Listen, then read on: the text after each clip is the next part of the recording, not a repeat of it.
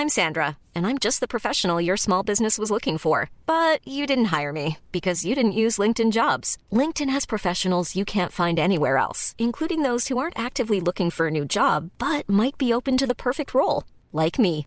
In a given month, over 70% of LinkedIn users don't visit other leading job sites. So if you're not looking on LinkedIn, you'll miss out on great candidates like Sandra. Start hiring professionals like a professional. Post your free job on linkedin.com/people today.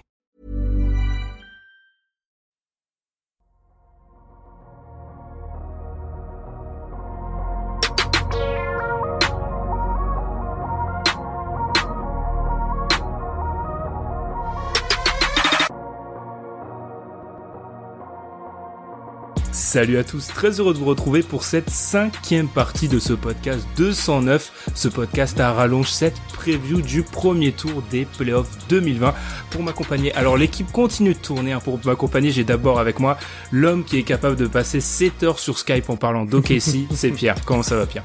Salut Ben, salut tout le monde, ça va super. Alors on n'a pas encore sorti au moment où on enregistre cette preview de Rockets, euh, Rockets face au Thunder, mais si vous voulez savoir tout ce qu'il y a sur cette série, même la pointure de pied de, même la pointure de Lucas Dort, vous pouvez écouter la, la preview de We Are Thunder de Pierre. Euh, juste allez Pierre, on est obligé de demander ton prono pour cette série. Euh, J'ai mis Houston en 7. Houston en 7, ouais, c'est une série, c'est une des séries les plus les plus indécises. Et Mm, puis mm. alors, il vit sur un nuage depuis euh, quelques jours en tant que supporter du PSG qu'il est. C'est Ilias. Comment ça va, Ilias? Bah écoutez, ça va plutôt pas mal, mais euh, comme je vous le disais en off, euh, on va quand même essayer de passer Leipzig et histoire de se hyper véritablement. Mais après, euh, pour le côté basket, euh, moi qui disais euh, lors du live qu'on avait enregistré la semaine dernière que j'étais pas encore tout à fait hypé euh, par la re- par la reprise et par par la bulle dans son dans son ensemble, là ça commence un petit peu à monter et on va dire qu'avec les séries qui ont été dévoilées et, et les playoffs en approche, là je commence à être à être beaucoup plus enthousiaste. Voilà. Je, je pense que c'est l'effet play-in et l'effet fin de Mm. la saison. On se demandait qui pouvait aller en playoff, etc. Je pense qu'ils ont, ils ont, la NBA a peut-être trouvé un truc qu'elle va remettre en place ces, ces prochaines années. Alors les gars, on est réunis tous les trois pour parler d'une des séries les plus alléchantes de ce premier tour, cette opposition entre les Celtics de Boston et Philadelphie. Avant ça, comme d'habitude, on vous rappelle de nous suivre sur Twitter et sur la plateforme de podcast où vous écoutez nos émissions. Si c'est Apple Podcast 5 étoiles, ça fait toujours plaisir. Et nous, on marque une petite pause et on se retrouve dans quelques secondes pour parler de cette série.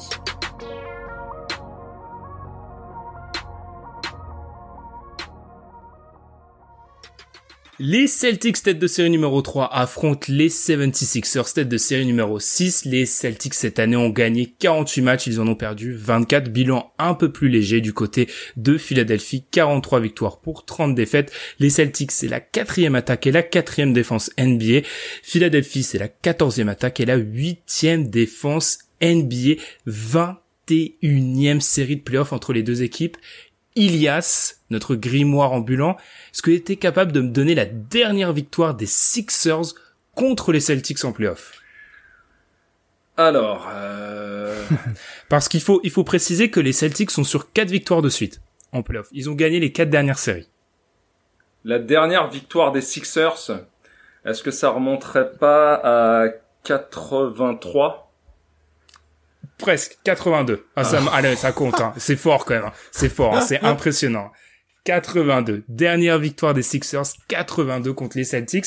Alors on va commencer comme d'habitude en revenant un peu sur euh, le parcours dans la bulle de ces deux équipes. Je vais commencer avec toi Pierre. Par rapport aux Celtics, bah ça a été une équipe des Celtics globalement séduisante dans cette bulle, hein, une équipe qui a réussi à enchaîner et qui aborde les playoffs euh, sur un bon rythme. Hmm, je suis assez d'accord, ils ont montré sur quelques gros matchs euh, de quoi ils étaient capables. Tu vois, contre Milwaukee, euh, ça a été plutôt solide, même si Milwaukee s'en sort à la fin. Euh, Il y a eu quelques gros matchs. Après, il y a celui de Toronto aussi qu'on a vu ensemble, je crois, celui-là d'ailleurs, euh, Mhm. où ils font, ils gagnent vraiment facilement. Euh, et en fait, ce qui est plutôt intéressant pour les Celtics sur cette bulle, c'est qu'il y avait pas mal d'incertitudes en arrivant. Euh, il y avait l'état de Kemba Walker. Euh, tu vois, il y avait ce manque de banc qui est encore euh, qui est encore le cas et je pense qu'on y reviendra mais euh, tu vois notamment l'incertitude de Walker là il a été plutôt bien géré il est revenu en forme sur les derniers matchs tous les titulaires ont l'air plutôt en forme euh, Tatum avait très mal commencé il a bien réagi ensuite Non, ça, c'est, c'est du Celtics comme ils ont été toute la saison. Ils ont été plutôt réguliers toute la saison, malgré pas mal d'absences et pas mal de blessures. Et là, ils arrivent en playoff plutôt serein, je pense, en rythme, comme tu l'as dit, et plutôt en forme aussi, ce qui est important pour cette équipe-là. Mmh, totalement, il y a ces Celtics.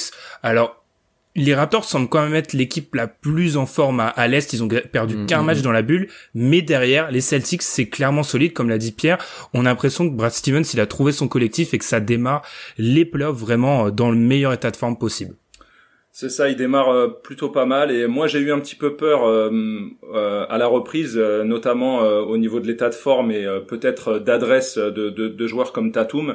Mais l'essentiel pour les Celtics, c'est d'arriver au complet pour le démarrage de ces playoffs, ce qui sera pas forcément le, le cas de, de leur opposant lors de cette série. Et ce qui a d'intéressant, c'est que on a souvent tendance à souligner qu'un banc c'est extrêmement important, mais là où ça l'est un petit peu plus justement dans, dans le cas des Celtics, c'est que ils n'ont pas euh, au sein de leur effectif le meilleur joueur de la série, mais je trouve qu'ils ont euh, les joueurs les plus forts derrière le joueur qui est Joel Embiid, et euh, c'est en ça que, que, je trouve la chose intéressante, sachant que on sait que en, playoff les, rotations ont tendance à un petit peu se, réduire, les temps de jeu des, starters et des, joueurs principaux du, du banc commencent à gonfler, et c'est la raison pour laquelle bah, les, les Celtics ils arrivent dans des dans des conditions je dirais optimal euh, pour pouvoir aborder cette série.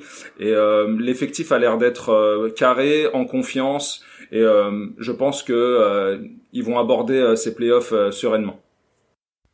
Alors côté Philadelphie, je vais faire quelque chose que j'ai pas fait pour l'instant. Je dis souvent, euh, voilà, on profite de ce début d'épisode pour parler de l'état de forme de l'équipe dans la bulle. Alors on sait côté Sixers, il y a eu la blessure de Ben Simmons. Ben Simmons sera pas là. Je vais un peu dévier de mon fil actuel pour vous poser une question. Alors là, je vous prends un peu de par surprise, mais est-ce que c'est pas l'équipe, allez, au moins à l'est, qui joue le plus sur ses playoffs, Philadelphie? Ah, si aurait eu Simmons, je t'aurais dit oui. Et là, c'est pas que ça leur donne euh, une excuse mais t'as un point qui les empêche peut-être de rêver à, ce qu'ils auraient pu rêver, tu vois. Euh, mhm. on, en parle depuis un moment. Il y a cette problématique de leur construction d'équipe. Il y a pas mal de rumeurs euh, que de est-ce que Simmons et Embiid vont rester ensemble. Euh, ouais, il y a pas mal de ces choses-là. Et au final, il est blessé Simmons et ouais, ça met un coup d'arrêt et dans leur progression potentielle et dans leurs espoirs de playoff pour moi ça devient beaucoup plus compliqué sans lui euh, donc tu vois ça leur fait une petite excuse donc je pense qu'ils jouent moins maintenant que par exemple quand ils sont arrivés dans la bulle où on se disait euh, ça peut être le moment pour eux que ça clique et que enfin ils passent quelques tours ce qui y a de dommage c'est que euh, malheureusement avec la blessure de Simmons tu peux pas te projeter euh, par rapport mm. à l'avenir et euh, potentiellement le fait de, de, de faire pourquoi pas éclater euh, ce, ce, ce, duo qui est Embiid Simmons là du coup bah ils vont aborder les playoffs sans lui et donc on on pourra pas forcément avoir de projection là-dessus mais disons que là malgré le fait qu'ils aient battu les Celtics 3-1 pendant la saison régulière on peut plus ou moins dire que les Sixers bien qu'encore une forte équipe ils partent quand même légèrement derrière les, Celtics dans, le cadre de cette série. Très bien. Et peu, eh bien, on peut, on peut en parler de cette série maintenant, rentrer dans le vif du sujet de cette preview.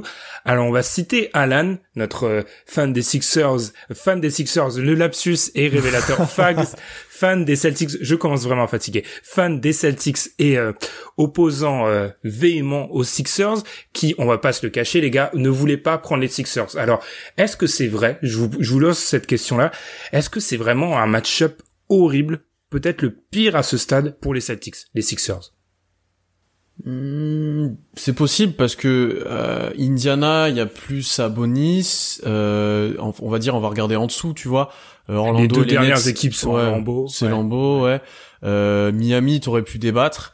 Mais en fait, on dit que c'est le match-up le plus défavorable parce que le point faible acté des, des, Celtics, c'est le poste 5. C'est mhm. leur manque de taille, leur manque, j'ai envie de dire, de corps à mettre sur des grands pivots adverses. Euh, et il y a le prototype ultime en face en Joel Embiid. Euh, en fait, pas mal de gens imaginent et c'est plus que normal, c'est peut-être ce qui va arriver que Embiid il peut finir la série en 40-10 presque parce que il va archi dominer l'intérieur, il peut marcher sur tout le monde euh, et ça peut poser des vrais problèmes, euh, des vrais problèmes aux Celtics. Après la blessure de Simmons et tout ce qu'il y a autour, c'est à l'avantage des Celtics. Tu vois, donc en fait ça va être de quelle manière ils arrivent soit à limiter euh, ben ce point faible, à un peu le cacher face aux Sixers, soit il le laisse et en fait il limite tout le reste en archi dominant sur tous les autres postes.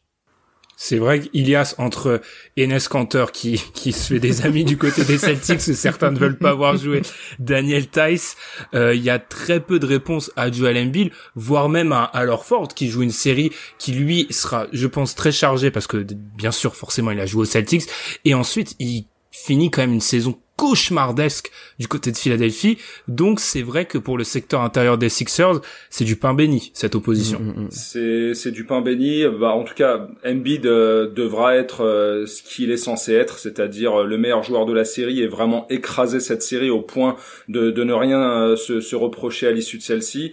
après moi, ce que la, la, question que je me pose après sur la manière dont Brett Brown va va aborder la série, c'est est-ce qu'il sera pas tenté de faire un petit bond dans le temps euh, c'est-à-dire euh, faire un petit peu euh, je sais pas, de revenir en arrière d'une dizaine ou d'une vingtaine d'années en jouant justement les Celtics sur leurs points faibles et en jouant grand en fait. à une époque où on a tendance à beaucoup s'écarter, est-ce qu'il pourrait pas être tenté à certains moments, sachant que de toute façon l'effectif il est pas non plus totalement large. Euh, est-ce qu'il sera pas tenté de lancer et Embiid et Orford en même temps dans la tronche des Celtics?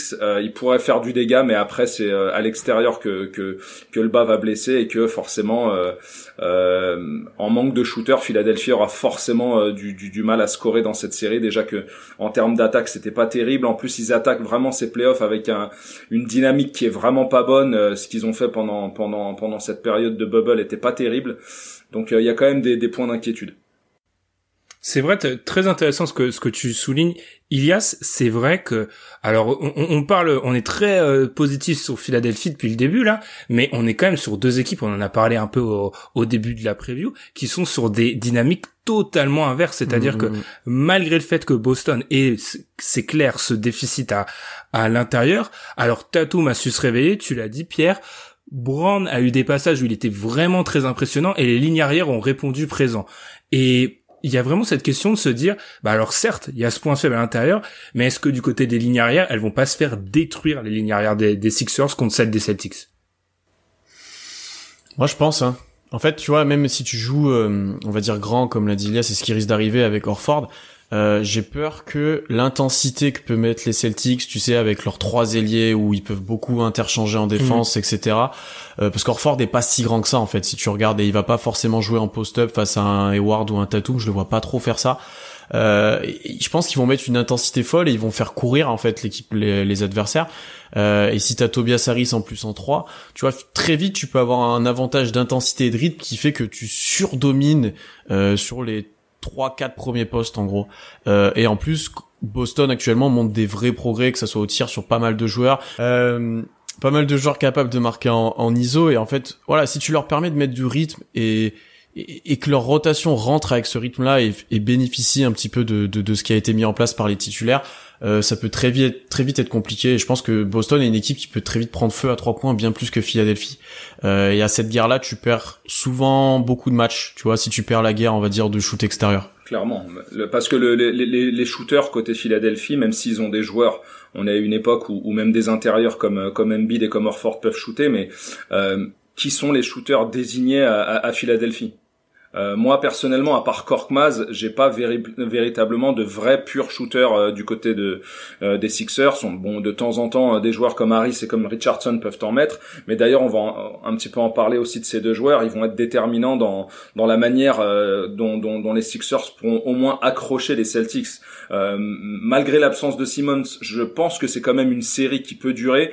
mais ça sera essentiel que des joueurs comme Harris et comme Richardson fassent un petit peu plus que ce qu'ils ont fait cette saison. C'est vrai que sur les lignes arrières aussi, on a l'impression. Alors je sais que les les fans des Sixers adorent euh, Matthias Steibel, mais se pose un peu la question de son impact offensif quand même. Parce que c'est bien et c'est comme ça que nous avait été vendu cette équipe des Sixers sur sa capacité à être très forte défensivement, mais on voit bien qu'elle pêche en attaque. Enfin, c'est c'est un constat. Elle pêche en attaque et tout Embiid qu'il est, c'est vrai que Embiid peut potentiellement et va probablement marcher sur la raquette des Sixers, Embiid peut pas marquer 120 points. Enfin, il y a un moment où les, il va avoir devoir avoir de la production.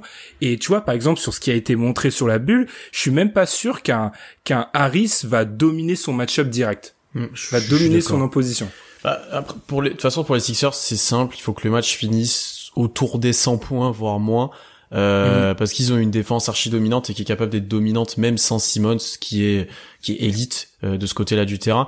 Mais je suis d'accord avec toi que la plupart des match-ups sont pas forcément dominants pour eux en fait. Et que quand en fait ils en écrasent un. Ouais c'est ça et que comme tu l'as dit en fait la clé ensuite pour eux ce sera que certains role players qui sont allés chercher euh, notamment avant la deadline euh, que ce soit du Burks que ce soit Robinson ils soient capables de sanctionner de loin. S'ils ont aucune adresse de loin aucun apport extérieur sur du tir et qu'il y a que Embiid en fait qui fait son chantier euh, la série va être courte je pense. Par contre si t'es capable de rivaliser avec certains matchs en termes de d'adresse et de tir extérieur avec les Celtics ou au moins d'être proche on va dire euh, je pense qu'il peut avoir beaucoup plus de matchs pour le coup. Bah il y a un joueur comme comme euh, Tobias Harris qui va être à suivre quoi. Enfin moi c'est vraiment le joueur sur lequel je vais essayer de de m'attarder euh, pendant, cette série parce que il a enfin obtenu l'argent qu'il pensait mériter avoir. Euh, donc aujourd'hui, il est payé à la hauteur de ce qu'il a demandé, mais j'ai quand même une crainte, c'est que son opposant direct, je pense, en défense, ce sera euh, ce sera euh, Jalen Brown. Et euh, on sait que celui-ci est bien meilleur défenseur que, que, que Harris et que je pense qu'il a la capacité un petit peu de le faire sortir de sa série et, de certains matchs. Mm-hmm. Totalement. Bah, Ilias, Ilias a anticipé le, le conducteur parfait. Il m'a déjà donné, nous a déjà donné son joueur à suivre. Tu vas surveiller qui dans cette série de ton côté, Pierre? Bah, bah j'aime bien le Harris euh, parce que c'est à lui de s'affirmer comme deuxième option pour euh, pour les Sixers. Euh, ça sera très important pour eux d'avoir un Harris à au moins 20 points, on va dire, voire plus. Sinon, ça risque d'être très compliqué. Euh, après, côté Sixers, Orford m'intéresse aussi parce que comment il va évoluer? Est-ce que lui sera capable de continuer un petit peu le, le bully ball que va mettre en place Embiid? Euh, Est-ce qu'il sera capable de sanctionner les petits intérieurs adverses ou est-ce qu'au contraire, quand il sera sur le terrain, ça bénéficiera aux Celtics qui, par Tice par exemple, pourront l'arrêter, euh, euh ce qui est plausible. Hein. Euh, donc peut-être Orford aussi. Après côté Celtics, c'est du Tatum. Je crois que je l'avais même mis en joueur que je veux regarder euh, dans la bulle pour Boston. Euh, parce que il doit s'affirmer lui comme le leader de, des Celtics. Alors de mon côté, je pense. Alors j'aurais dit Ben Simmons parce que j'ai un amour pour ce joueur qui est totalement illimité. Donc j'aurais dit Ben Simmons en temps normal. Là, je pense. Alors ça n'a pas été un choix. C'est pas le choix le plus marrant, mais je vais voir Joel. Em... Je veux voir Joel Embiid parce que en fait, j'ai l'impression qu'on prend limite comme acquis, et je l'ai fait pendant cette preview, que Embiid va écraser les mecs en, face. Alors je dis pas, hein, mais J'attends de voir aussi peut-être un Embiid qui vraiment, alors c'est beaucoup demandé, je sais, on me fait souvent ce reproche, je demande beaucoup aux jeunes joueurs, parfois, parce qu'Embiid reste jeune, mais j'aimerais bien voir Embiid, bah, à un moment, faire ce qu'on est en train d'annoncer. C'est-à-dire, à un moment, faire un match à 40-20 où il gagne le match tout seul. Parce que... Il, est plus si jeune, en plus, il a des campagnes de playoff derrière, il a pas mal de, de matchs maintenant. C'est ça, ouais. Enfin, j'attends de voir vraiment euh, comme une, un, je sais pas, un, statement. Montaigne n'aimerait pas, mais voilà, comme une affirmation de son côté qui montre, bah, ok, là, euh, ce match-là face à Tice, face à Canter, face à tous les mecs qui me mettent en face, j'écrase la concurrence et je le gagne tout seul. Enfin, je trouve que ça serait un, un vrai symbole fort envoyé mm, mm, mm, et qui montrerait que bah voilà c'est le pivot ultime qu'on décrit. Enfin, je, peux paraître dur, mais j'aimerais bien voir ça de son côté. C'est vrai que ça, ça, ça paraît comme une évidence, mais euh, c'est c'est ça qui est incroyable, c'est-à-dire qu'on peut encore se poser la question, alors que normalement devrait on devrait même pas avoir à réfléchir à ça, c'est-à-dire que euh, il est temps de, de voir un peu la version playoff de, de Joel Embiid, euh, parce qu'en face de lui il, il aura Tice qui est un joueur correct, euh, qui, qui, qui, qui va qui va au charbon et qui mais qui qui n'a ni la taille ni le poids et euh, Canter qui bah il a plus rien du tout en magasin.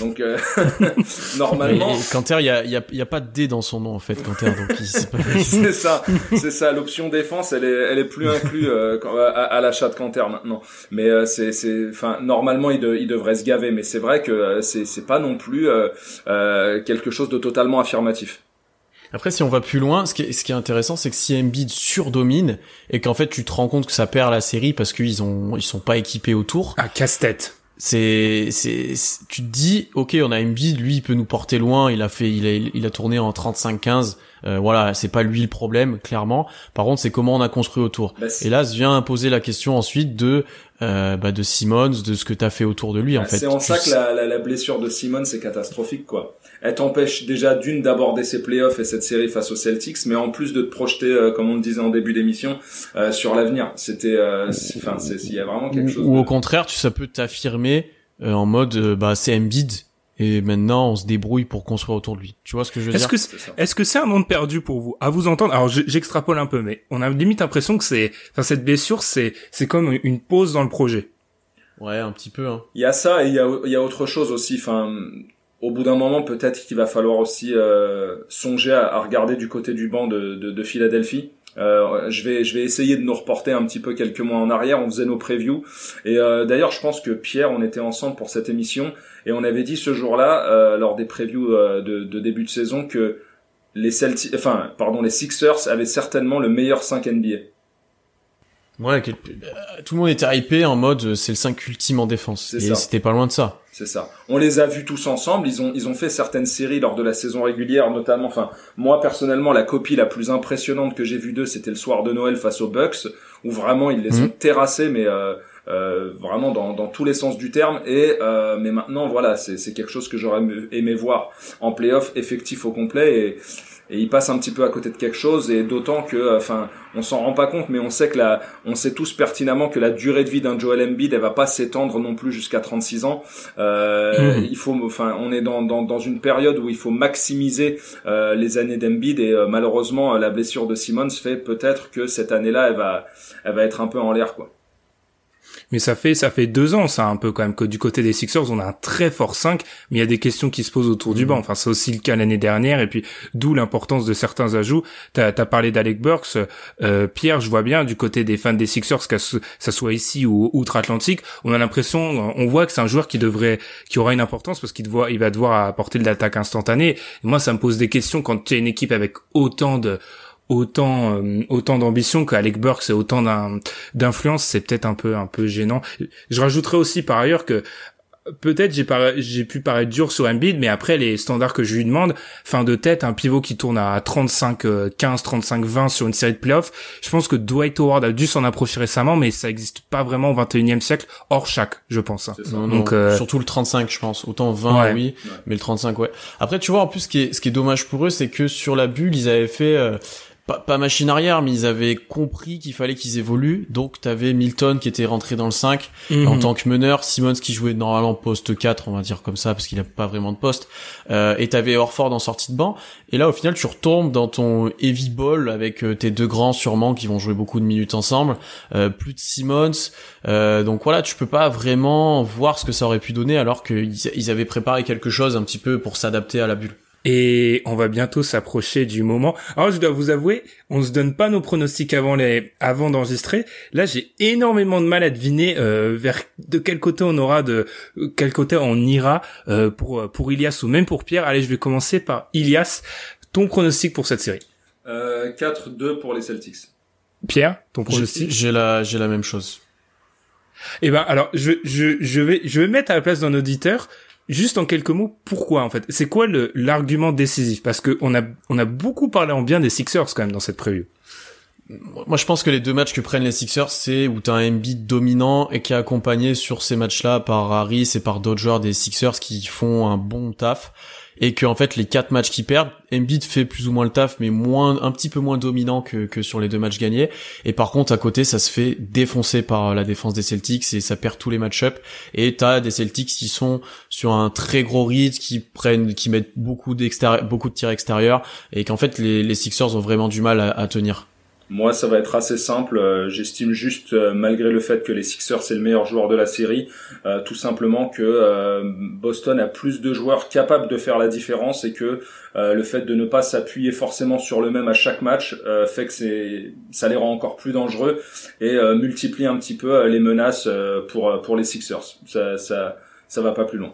Pour, pour te rejoindre, Ilias, Boston, ils peuvent avoir le deuxième, troisième, quatrième, voire cinquième joueur de la série. Et moi, j'ai compté, bon. compté, au minimum Kemba, euh, et Jalen Brown et, et, Tatum, au minimum. Ouais. Voilà. Et après, tu mets aussi Hayward est fort et soi-disant sur des séquences. Celtics, ouais, donc. Euh...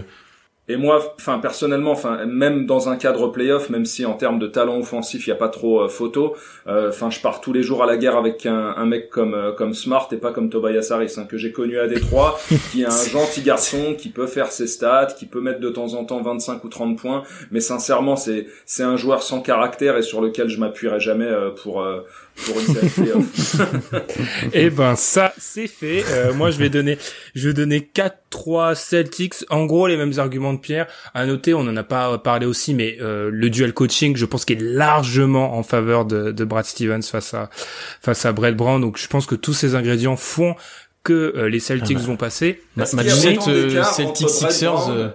Est-ce qu'il y a autant d'écart entre Brett Brown et le coach des Celtics que entre Guardiola et Rudy Garcia Ça, c'est ma question. non, parce que la Ligue des Champions nous a montré que le niveau des coachs, euh, parfois, faut pas trop compter dessus. Là, heureusement, heureusement, c'est des séries en 7 matchs, c'est pas des, des éliminations directes. et on peut pas inventer et il y a que cinq joueurs au, au, basket on peut pas inventer des formations qui ont jamais existé aussi ce que j'allais ajouter en plus c'est c'est qu'un match 7 Sixers euh, Celtics euh, allez sur le Twitter d'Alan taguer le ah fait des trucs. Ah ouais, ouais, il va être, il va être insupportable. Faut, faut l'écarter de notre conversation euh, WhatsApp parce qu'il va être insupportable. Moi, je pourrais pas, non, ça va bah, Sachez que j'aurai la chance de voir certains matchs avec lui. Ah, ah bah, chance, chance, c'est une question de point de vue. Ah, pourquoi je vais recevoir des projectiles et tout. et, et à noter, à noter aussi, hein, pour conclure ce, cette preview, match 7, oui, ça serait un peu, décevant parce que ça, ça, aurait pu dans un contexte normal ça serait un match du feu de dieu s'il est s'il arrive enfin franchement à noter, à noter quand même un autre élément important, enfin, et ce qui nous fait encore regretter la blessure de, de Simmons, ou en tout cas pour les pour les fans des Sixers, c'est quand même que les Sixers ont gagné trois des quatre matchs cette saison. Mhm, totalement. C'est vrai que j'ai oublié de donner cette stat que je donne d'habitude toujours. C'est vrai que j'ai sauté cette ligne. J'étais tellement impatient de demander à Elias euh, la dernière série victorieuse de Philadelphie que j'ai sauté cette ligne. C'est vrai que, bah, on va être honnête, quand tu, tu, tu, tu palpes un peu, tu, tu prends le pouls de la fanbase des Celtics, tu vois bien que c'est pas le match-up qu'ils voulaient, c'est pas la c'est pas l'équipe qu'ils voulaient. Donc, à voir, même si on les donne gagnants, s'ils vont réussir à se sortir du, du traquenard que sont les Sixers. Eh bien, on en a fini pour cette nouvelle preview. Alors, on voit quand même que au fil des previews, il y a quand même deux. J'ai l'impression que c'est un, un premier tour assez euh, bipolaire où d'un côté il y a des séries où on sait que ça va aller très loin euh, je pense à, on, va en parler. OKC face à Houston, celle-ci Boston, Philadelphie. On en parlera peut-être après. Miami face à Indiana et d'autres. On sait que ça va être expéditif. Toronto, Milwaukee, etc. Enfin, c'est vraiment un premier tour à, double tranchant. Sur ce, on va finir cette preview. Comme d'habitude, n'hésitez pas à nous suivre sur Twitter et sur les plateformes de podcast où vous nous écoutez. Pierre, Ilias, vous ne bougez pas parce qu'on va être honnête, on enregistre d'autres previews tout de suite que vous écouterez un peu plus tard. Et puis, on vous souhaite une très bonne journée. Salut Ciao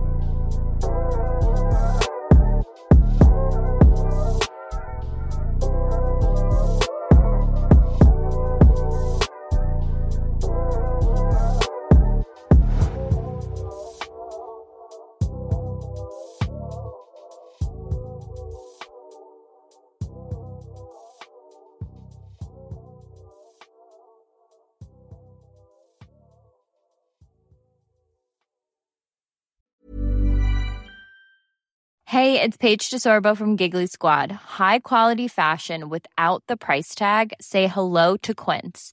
I'm snagging high-end essentials like cozy cashmere sweaters, sleek leather jackets, fine jewelry, and so much more. With Quince being 50 to 80% less than similar brands. And they partner with factories that prioritize safe, ethical, and responsible manufacturing. I love that. Luxury quality within reach. Go to quince.com slash style to get free shipping and 365 day returns on your next order. Quince.com slash style.